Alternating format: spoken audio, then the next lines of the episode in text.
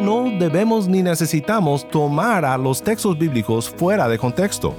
Cuando estudiamos la Biblia de manera cuidadosa, recibimos las ricas joyas de Cristo y de su gracia.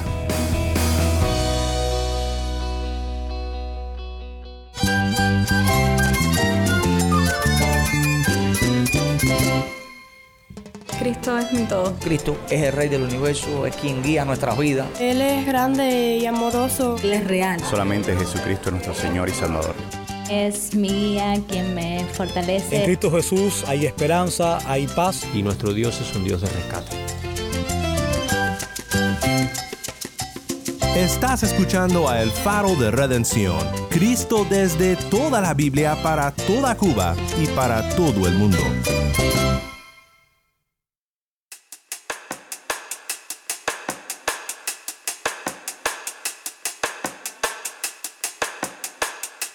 Hola, soy el pastor Daniel Warren. Gracias por acompañarme aquí en El Faro.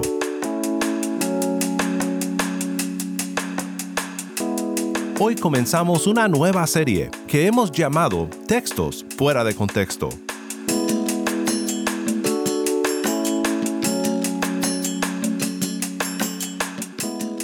Hay varios textos bíblicos que suelen aparecer una y otra vez fuera de su contexto, y pienso que nos hará bien tomar un tiempo para pensar en textos como estos, pero en su contexto.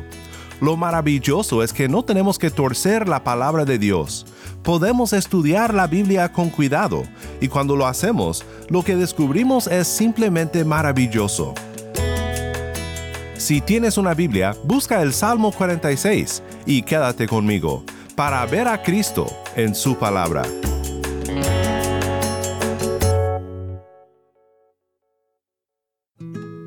Antes de considerar un hermoso salmo de consuelo, un versículo que suele ser usado muy fuera de contexto, quiero que escuches las palabras de una hermana en Cristo en Cuba que nos comparte sobre el lugar de los salmos en la vida del creyente.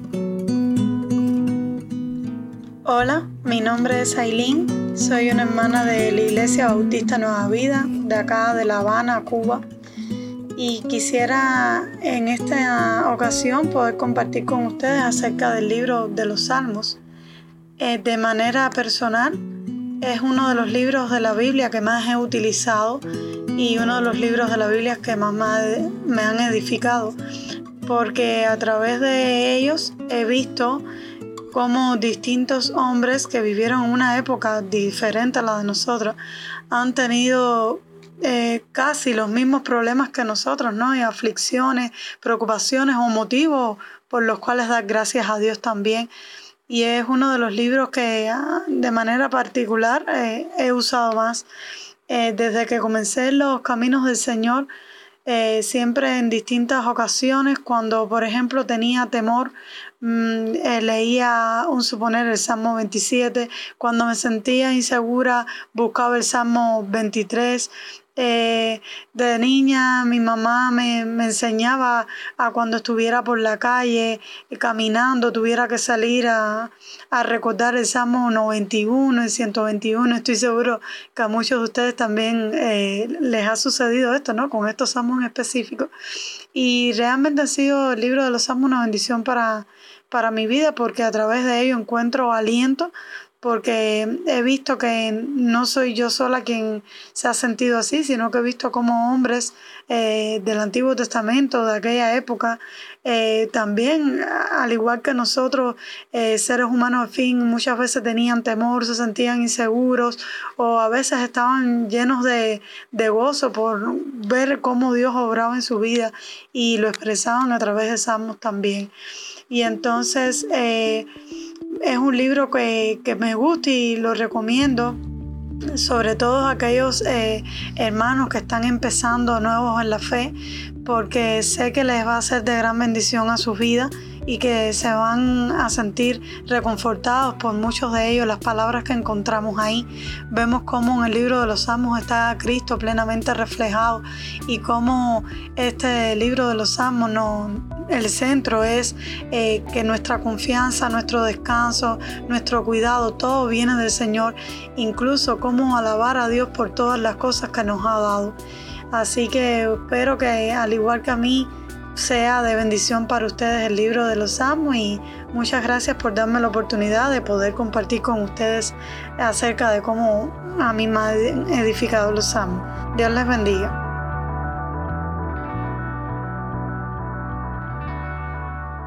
Muchas gracias, Aileen, por compartir con nosotros aquí en El Faro. De hecho, acabamos de terminar una serie sobre los salmos. Si te perdiste de esta serie, puedes escucharla en nuestra página web elfaroderedencion.org o en donde sea que escuchas tus podcasts favoritos. El primer texto que se me vino a la mente cuando pensaba en qué textos fuera de contexto deberíamos de tratar en esta serie fue algo que he visto muchas veces en las redes sociales, en la sección de tu perfil de Twitter o de Instagram, donde escribes sobre ti mismo. Lo que he visto muchas veces en cuentas de mujeres es que incluyen la cita o la frase del Salmo 46, versículo 5, que dependiendo de la versión que uses dice algo como Dios está con ella o en ella, no será conmovida. Siempre que veo esto, quiero pensar bien de la persona y darle el beneficio de la duda. Quiero pensar que tal vez solo usan el versículo porque quieren dar la idea de que Dios está con ellos, cuidándolos, protegiéndolos. Pero en la mayoría de los casos que he visto, mujeres que usan este versículo fuera de contexto están diciendo con el texto que su confianza está en Dios, pero el contenido de sus perfiles me hace pensar que se enfocan mucho en el poder del individuo mismo para no ser doblegado.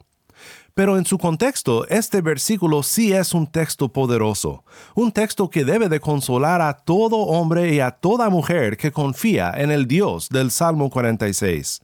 Spurgeon llamaba a este salmo el Salmo de Santo Consuelo, y es un salmo lleno de esperanza y consuelo para el pueblo de Dios. Se cuenta que Lutero, el reformador protestante, cuando se agobiaba por los ataques de sus enemigos y se desanimaba, le decía a su amigo Felipe, cantemos el Salmo 46. Te lo he compartido antes, pero quiero que escuches conmigo mi lectura preferida del Salmo 46. Me trae mucho aliento siempre que la escucho leída por estos hermanos cubanos en la ciudad de Holguín. Este montaje fue grabado después del accidente aéreo que sucedió en mayo del 2018.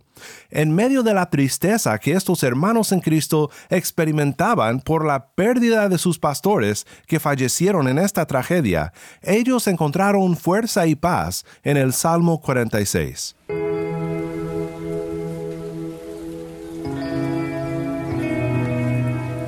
Dios es nuestro amparo y fortaleza, nuestro de auxilio en las tribulaciones. Por tanto, no temeremos, aunque la tierra sea removida y se traspasen los montes al corazón del mar, aunque bramen y se turben sus aguas y tiemblen los montes a causa de su braveza. Del río sus aguas alegran la ciudad de Dios, el santuario de las moradas del Altísimo. Dios está en medio de ella, no será conmovida. Dios la ayudará al clarear la mañana.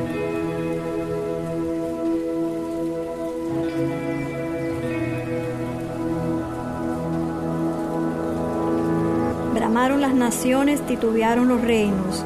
Dio él su voz, se derritió la tierra. Jehová de los ejércitos está con nosotros. Nuestro refugio es el Dios de Jacob.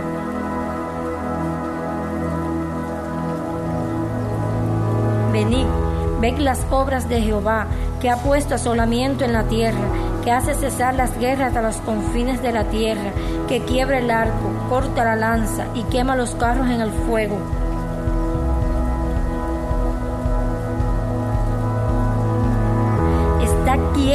Y conoced que yo soy Dios.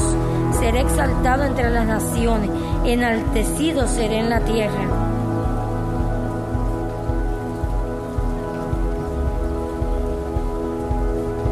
Jehová de los ejércitos está con nosotros. Nuestro refugio es el Dios de Jacob.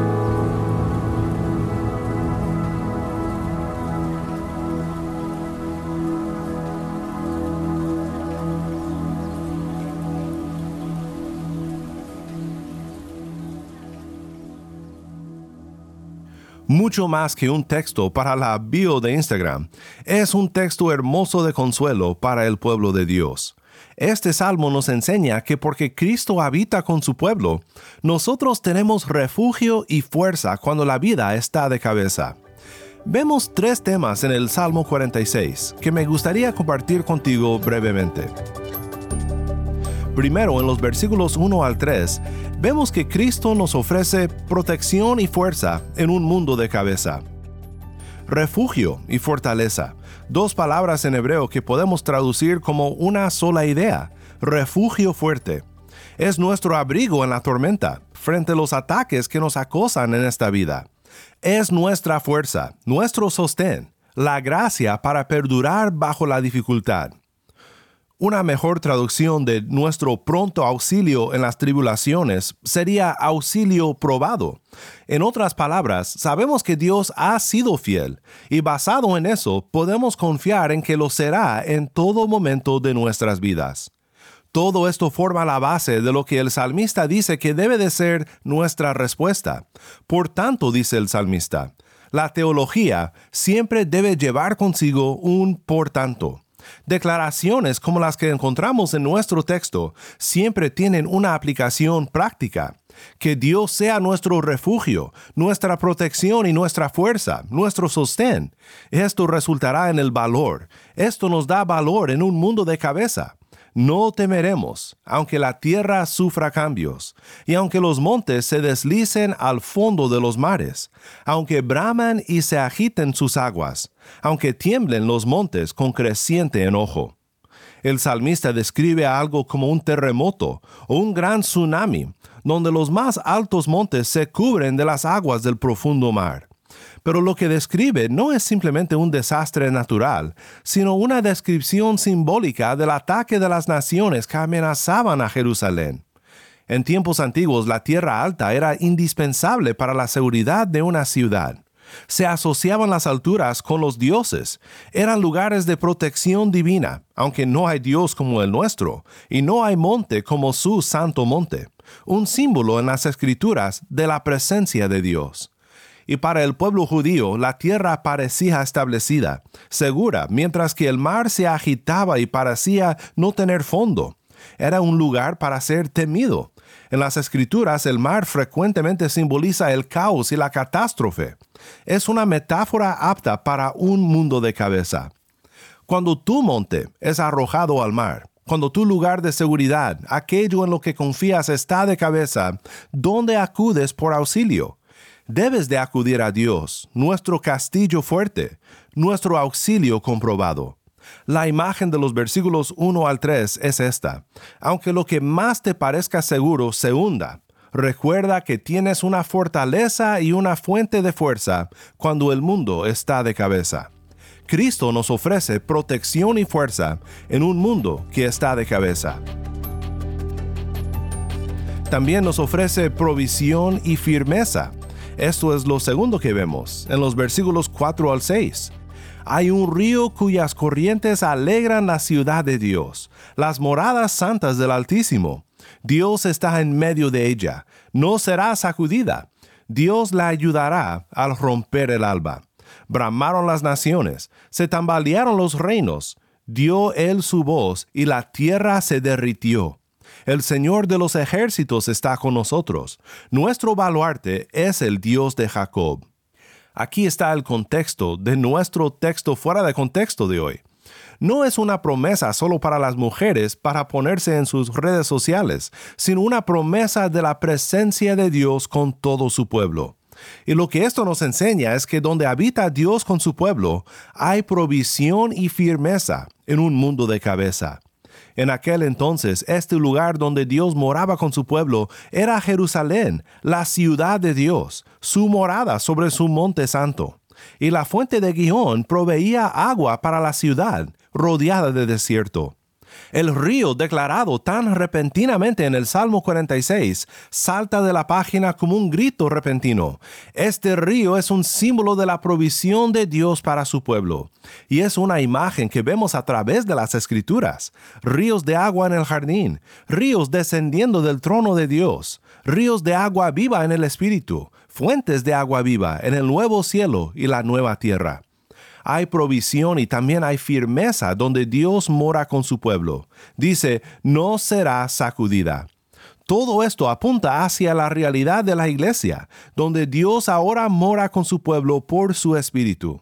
Dice Efesios 2, 19 al 21, Así pues, ustedes ya no son extraños ni extranjeros, sino que son conciudadanos de los santos y son de la familia de Dios. Están edificados sobre el fundamento de los apóstoles y profetas, siendo Cristo Jesús mismo la piedra angular, en quien todo el edificio, bien ajustado, va creciendo para ser un templo santo en el Señor. En el Salmo 46 vemos que Dios moraba sobre su santo monte con su nación escogida en un lugar particular. Pero hoy Dios mora en el santo templo de la iglesia, una realidad global. El lugar de la provisión y firmeza en un mundo de cabeza ya no está localizado en Jerusalén, sino que se encuentra en la iglesia, la congregación de los santos sobre toda la tierra. No hay lugar donde la iglesia esté que Dios no esté proveyendo y estableciendo a los suyos contra los ataques de un mundo de cabeza. Cristo lo dijo, Mateo 28, 20. Recuerden, yo estoy con ustedes todos los días hasta el fin del mundo. También vemos que la ayuda viene al romper el alba. Mi primera hija se llama Sofía Alba y escogimos su segundo nombre, Alba, por lo que dice este salmo. ¿Por qué se asocia la ayuda de Dios con el romper el alba? Aquí la imagen ha cambiado de mares contra los montes a la luz triunfando sobre la oscuridad. En las escrituras esto siempre representa la salvación y la liberación. Isaías 33, 2 al 3. Oh Señor, ten piedad de nosotros. En ti hemos esperado. Sé nuestra fortaleza cada mañana. También nuestra salvación en tiempo de angustia. Al estruendo del tumulto los pueblos huyen. Al levantarte tú, las naciones se dispersan. En un mundo de cabeza encontramos provisión y firmeza en la morada de Dios con su santo pueblo, en la iglesia redimida por el Señor Jesús. Cristo nos ofrece protección y fuerza y también provisión y firmeza en un mundo de cabeza. Pero hay una última cosa que vemos en este salmo vemos que Cristo nos ofrece futura paz y seguridad. Aquí debemos de hacer la pregunta, ¿quién tiene el control absoluto sobre el caos y la catástrofe en un mundo de cabeza? Lo vemos de una manera interesante y clara en Job 38, 8 al 11. Dice, ¿o quién encerró con puertas el mar, cuando irrumpiendo se salió de su seno? cuando hice de una nube su vestidura y de espesa oscuridad sus pañales, cuando sobre él establecí límites, puse puertas y cerrojos, y dije, hasta aquí llegarás, pero no más allá. Aquí se detendrá el orgullo de tus olas. Dice Salmo 46, 8 al 11, bramaron las naciones, se tambalearon los reinos, dio él su voz, y la tierra se derritió. El Señor de los ejércitos está con nosotros. Nuestro baluarte es el Dios de Jacob. Vengan, contemplen las obras del Señor, que ha hecho asolamientos en la tierra, que hace cesar las guerras hasta los confines de la tierra, quiebra el arco, parte la lanza, y quema los carros en el fuego. Estén quietos y sepan que yo soy Dios. Exaltado seré entre las naciones, exaltado seré en la tierra. El Señor de los ejércitos está con nosotros. Nuestro baluarte es el Dios de Jacob. Aquí también vemos el propósito de Dios en todo esto. Su propósito es ser exaltado entre las naciones, glorificado por su pueblo. Ahora, el que habla no es el salmista, sino el Señor cuando dice, estén quietos y sepan que yo soy Dios. Exaltado seré entre las naciones. Exaltado seré en la tierra en Apocalipsis 15, 1 al 4, con una posible mención del mar de caos en un mundo de cabeza, vemos a santos identificados anteriormente como mártires, escogidos no para ser refugiados del sufrimiento, sino por ser sostenidos aún en la muerte por el nombre de Cristo. Vemos a estos parados al lado de este mar, cantando victoriosamente alabanzas al Rey de las Naciones, diciendo que las naciones lo exaltarán porque sus actos de justicia han sido revelados. Después de todo el caos de este mundo, vendrá el alba una última vez. Dios nos amparará por última vez, trayendo victoria final y eterna, y será un día glorioso. Apocalipsis 21 lo describe de la siguiente manera.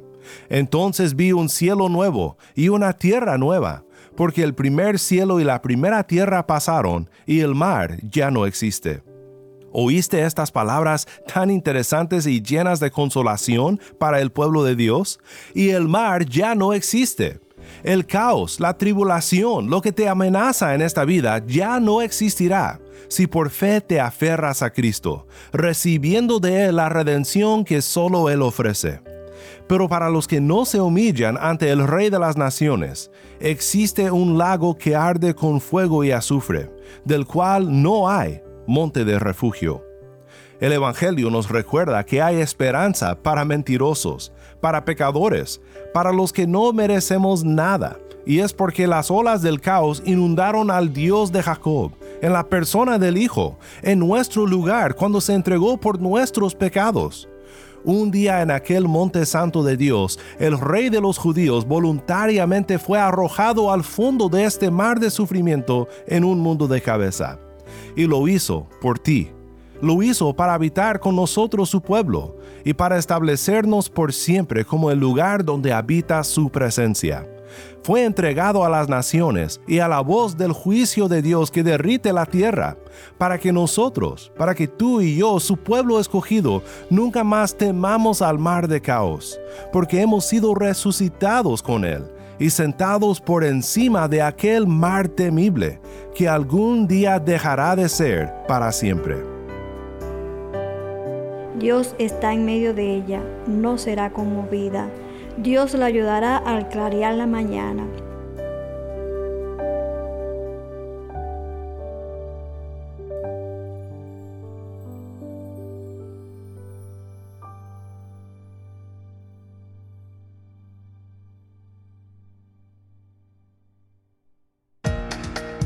Espero que esta semana de estudio sobre textos fuera de contexto te ayude a meditar en lo realmente maravilloso que es la palabra y cómo no debemos ni necesitamos tomar a los textos bíblicos fuera de contexto.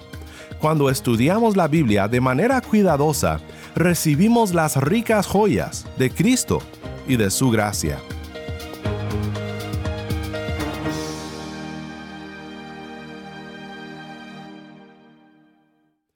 Oremos juntos para terminar. Padre Celestial, gracias por enviar a Cristo a rescatarnos del mar del juicio que nos esperaba por causa de nuestros pecados. Te damos gracias por siempre habitar con nosotros tu pueblo por medio del Espíritu. Ayúdanos a confiar en Cristo y siempre esperar en Él. En su bendito nombre oramos. Amén.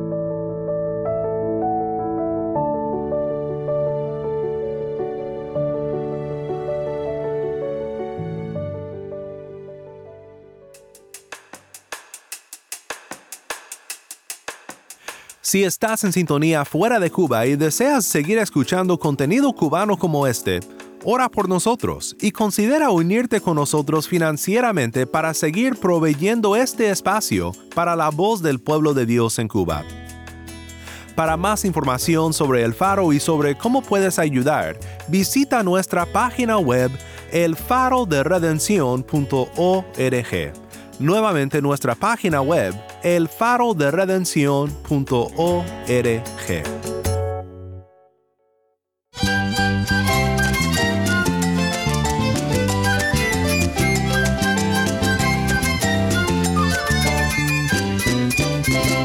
Soy el pastor Daniel Warren. Te invito a que me acompañes mañana en esta serie Textos fuera de contexto la luz de Cristo desde toda la Biblia, para toda Cuba y para todo el mundo, aquí en el faro de redención.